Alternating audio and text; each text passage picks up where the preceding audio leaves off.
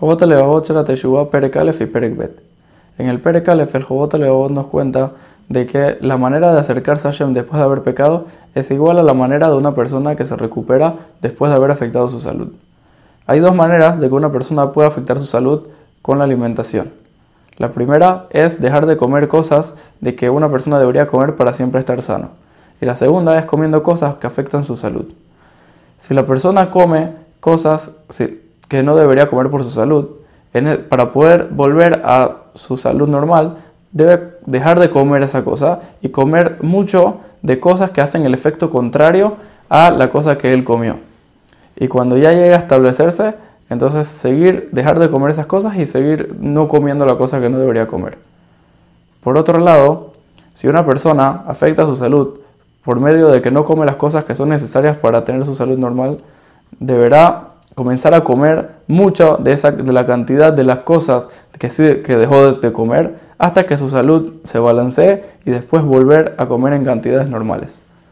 Dice el Jobot Alevabot que lo mismo con los pecados. Si una persona hizo un pecado y por eso se alejó de Hashem, debe hacer muchos mitzvot y también dejar de hacer el pecado.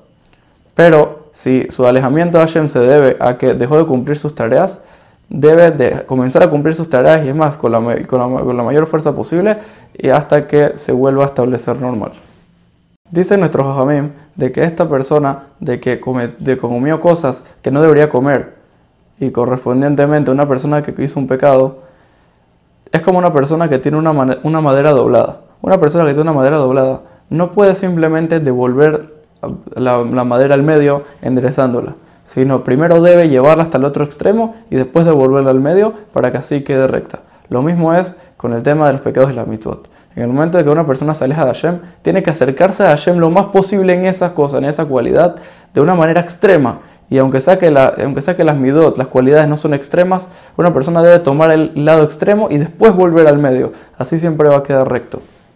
En el Perek Bet, el Jobot Levavot nos comenta de que hay tres tipos de Teshuvah hay la teshuvah de que una persona hace en su mente, pero no en sus acciones, lo que significa de que cuando no tiene la posibilidad de pecar, él hace teshuvah y se arrepiente por lo que ha hecho. Pero en el momento que se le presenta una prueba, no puede controlar su yetzer y siempre cae.